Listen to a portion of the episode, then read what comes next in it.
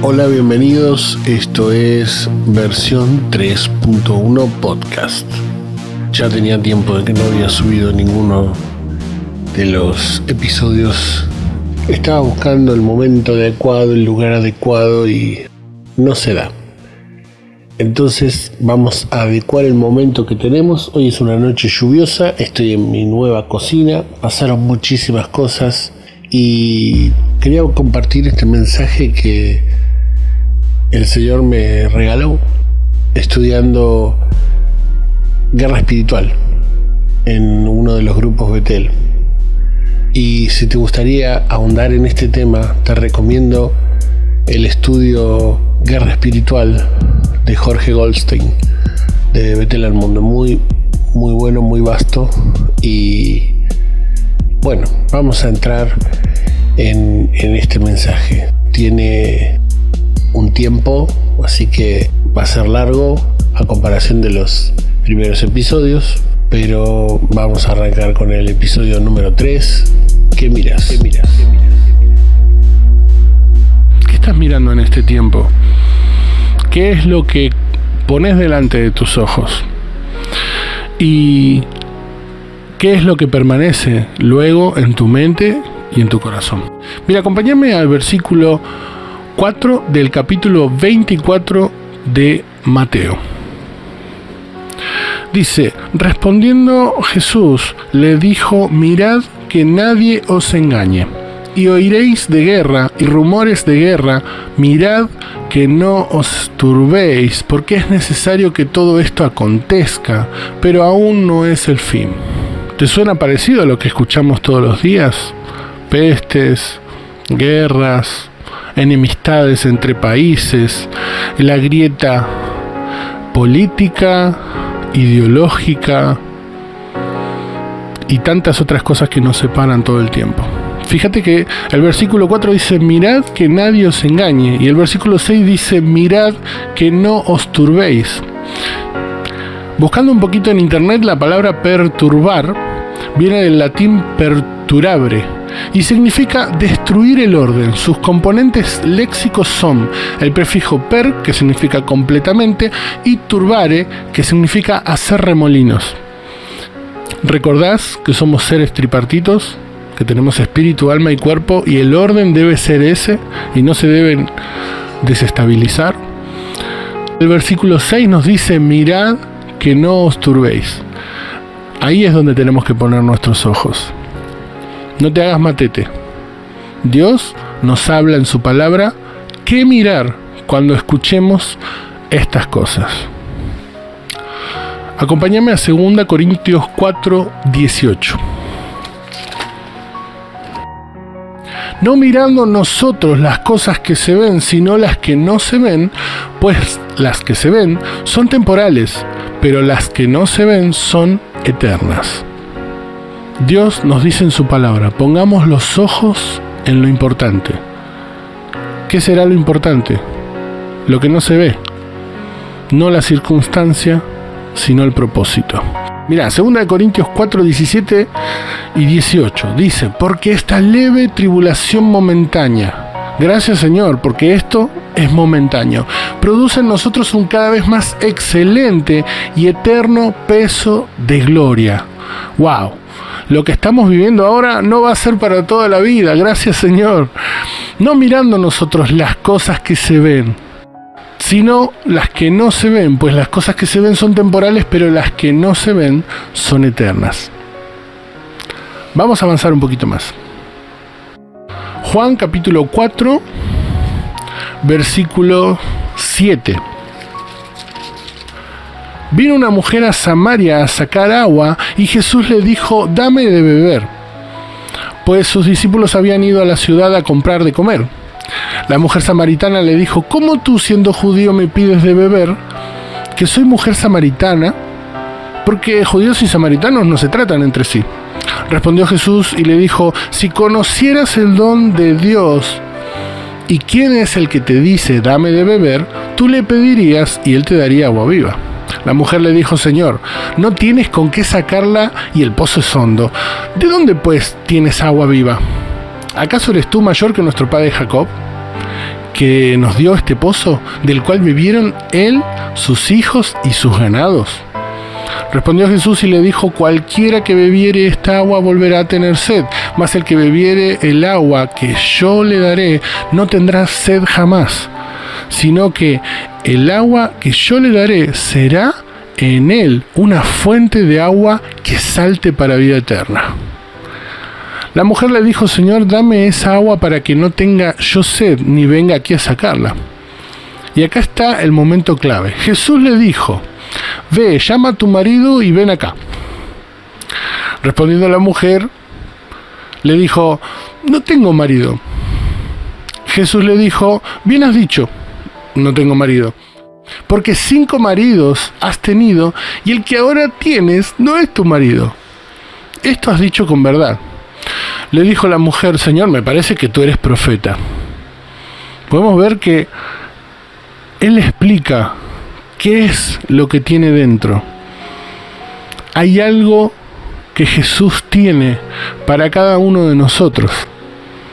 Y es algo que no deja de brotar. Y es agua de vida. Jesús estaba hablando de algo tremendo, de algo que tenía que ver con la eternidad, de algo que tenía que ver con realmente la vida de Dios. A partir de ese momento la mujer empezó a creer y dijo, es un profeta, sos profeta. Y entonces le cayó la ficha de quién era y se fue y contó, cuenta la palabra. Después te invito a que leas la historia de Juan 4. El poder de la palabra es luz. Cuando nosotros la aplicamos a nuestra vida, ilumina nuestro camino. Y cuando nosotros decidimos vivir conforme a lo que Dios quiere, Él nos pone por lumbreras. Mira lo que dice en esta historia, es muy, es muy impactante. La historia de Marcos 2, capítulo del 1 al 5. ¿Qué vio Jesús en la secuencia del techo? Entró Jesús otra vez a Capernaum después de algunos días y se oyó que estaba en casa. E inmediatamente se juntaron muchos de manera que ya no cabían ni aún a la puerta y les predicaba la palabra. Entonces vinieron a él unos trayendo un paralítico que era cargado por cuatro. Y como no podían acercarse a él a causa de la multitud, descubrieron el techo donde estaba y haciendo una abertura bajaron el lecho en el que yacía el paralítico. Antes de seguir, observa esto. Vos estás en tu casa y de repente hay una reunión especial, vamos a decir. Y en esta reunión especial se junta mucha gente. Bueno, ahora no podríamos hacerlo por, por el tiempo en el que estamos viviendo, pero se junta mucha gente. Y de repente notas que te abren el techo para meter a alguien más de cualquier forma que te lo cuente, es una situación extremadamente extraña. Convengamos que fue en el tiempo de Jesús, que Jesús era el Mesías, que él estaba sanando gente, entonces era muy importante lo que él podía hacer. Entonces era muy importante porque él podía sanarlo. Y estos cuatro dice la palabra que tenían fe. Pero como te la cuente la historia es rarísima. Ahora, ¿qué vio Jesús? Mira lo que dice el versículo 5. Al ver Jesús la fe de ellos, dijo al paralítico, Hijo, tus pecados te son perdonados. Otra vez, versículo 5. Al ver Jesús la fe de ellos, dijo al paralítico, Hijo, tus pecados te son perdonados. Luego cuenta la historia que se pusieron a murmurar en contra de Jesús y entonces le dijo, bueno, ¿qué ¿qué es más fácil? ¿Decirle que los pecados le son perdonados o que se levante y que camine? Era paralítico. Pero bueno, para que ustedes crean, les dijo, entonces lo sanó. Esta situación tan impactante, y con esto voy a terminar. Al ver Jesús la fe de ellos, dijo al paralítico, Hijo, tus pecados te son perdonados. Perdonó los pecados del paralítico cuando los que los llevaban tenían fe. ¿Qué vio Jesús en la secuencia del techo? Mirá lo que dice Filipenses 2 del 5 al 8.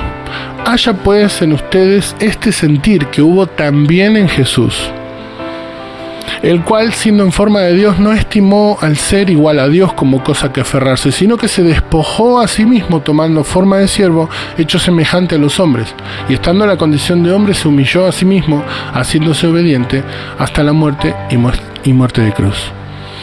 Acá vemos que Dios nos dice, haya en ustedes algo que hubo en Jesús.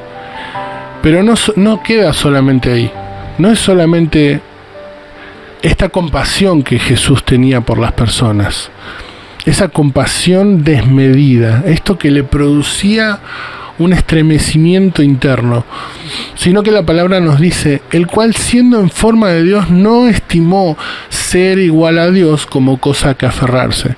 Él no dijo, bueno, ok, yo voy a tener compasión de la gente porque yo soy Dios. Dios ya puso una medida de fe en nosotros. Dios puso sabiduría en nosotros y dice la palabra que si necesitamos sabiduría, que la pidamos. Y acá nos dice que haya en ustedes, lo tienen que tener, este sentir que hubo en Jesús. Y que Jesús decidió como ser humano amar y tener compasión de la gente. Termino con este pasaje, te prometo. Hebreos 4:12.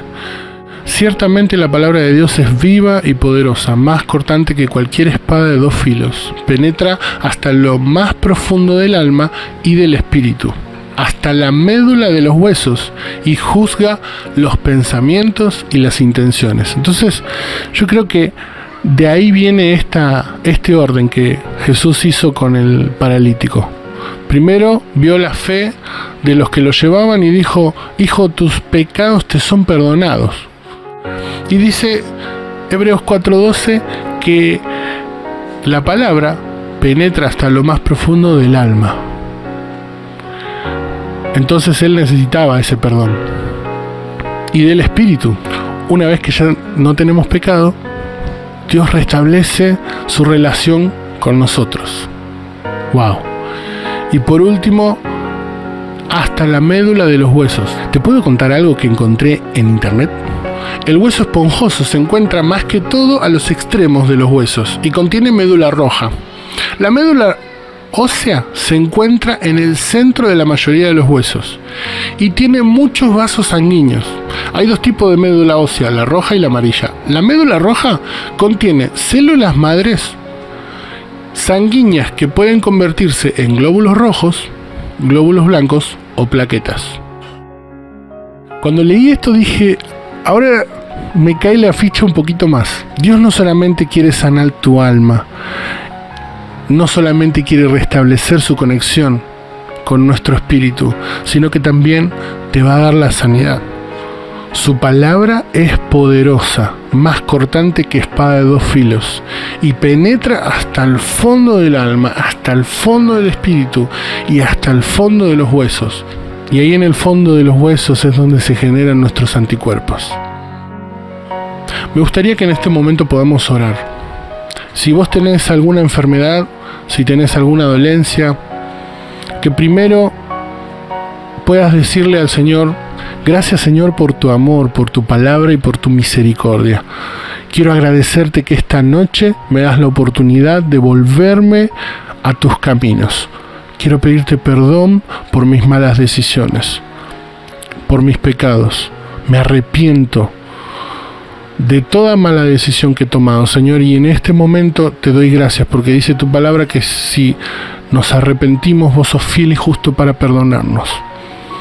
Y Señor, quiero pedirte por la sanidad de mi cuerpo, porque tu palabra dice que es poderosa y llega hasta el fondo de los huesos. Señor, gracias porque podemos verte. Te bendecimos. Ayúdanos a caminar conforme a tu palabra y a ver lo que vos querés que veamos. En el nombre de Jesús. Amén. El Señor te bendiga.